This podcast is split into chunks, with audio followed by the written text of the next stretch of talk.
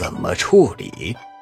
空穴不来风，苍蝇不叮胡凤的蛋，不然还能传出这样的事吗？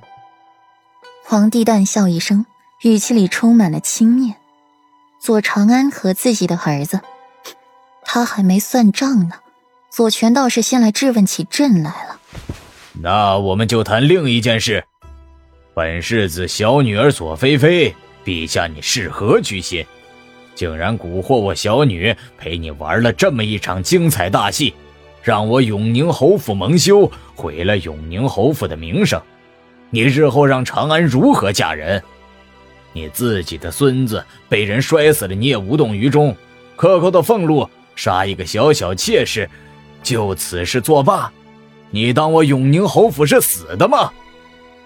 说到最后，左权的语气愈发的凌厉起来。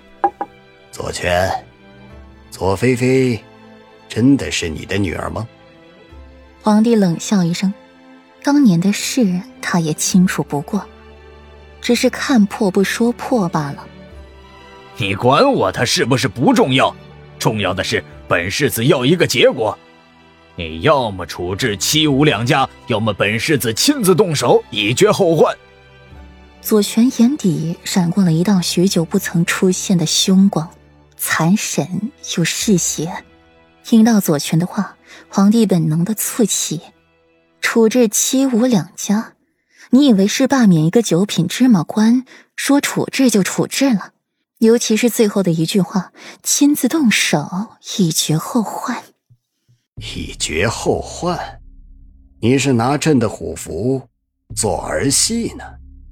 你倒是干得出来！皇帝被左权气得心口疼。那下一个你要杀的人就是朕。闻言，左权当真是抬起头来，认真的看了眼皇帝，直视龙颜。本世子倒是想，恨不得杀了你，食其肉，饮其血。陛下，言尽于此，本世子告辞。你去哪里？皇帝喊停他，仿佛他真的要去以绝后患，屠了七五两家。回侯府，本世子不惜的见你这张老脸。若长安在你宫里出了事儿，本世子和你没完。听得这话，皇帝蓦地颓废起来，深叹了一口气。一个两个的。都是这么恨朕。左权是这样，裴义也是这样，一个待在侯府不现神不出门，一个远赴边关好几年都不回来，还有一个听诏不听宣都顶顶厉害的。李忠给皇帝续了茶，进言劝慰：“陛下，左世子一直以来就是这般性情，您当年不也是因为这个才和左世子交好的吗？”左世子行事再嚣张狂妄，可骨子里也是忠于东巡，忠于皇家。若左世子不是这般性情，反而是一个迂腐之人，陛下您又怎么可能将掌管东巡四十万兵权的虎符交给左世子保管？皇帝听后，心底的郁气消了一些。哼，你倒是会宽慰人。左权。二十多年前，他也是这般的恣意妄为，仗着自己的父亲是永宁侯，在平城横行霸道。当时享尽了臭名的世家公子，活脱的一个纨绔子弟，和裴家四公子裴义一起流连花丛，祸害良家少女。偏神就是有点本事，脑子聪明。北方经久不治的水患，左权只去过北方三个月，便处理妥当。还一个国泰民安，处理政事信手拈来，上前线领兵作战更是威风赫赫，一时间臭名美名并存，褒贬不一。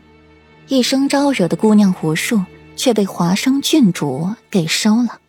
一次梅林出狱，捕获狼心，从此风流三千人，专情一人身。皇帝垂首低下，开头很好。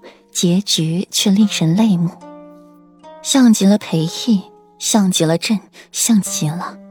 啊不，谢寒才是他们四人中最幸福的一个，父母双全，与爱妻执手共老，还有一对优秀的双胞胎儿子。李忠眼眸垂下，当年风光恣意、情同手足的四人，如今分崩离析，恨的恨，怨的怨，真是世事无常呀。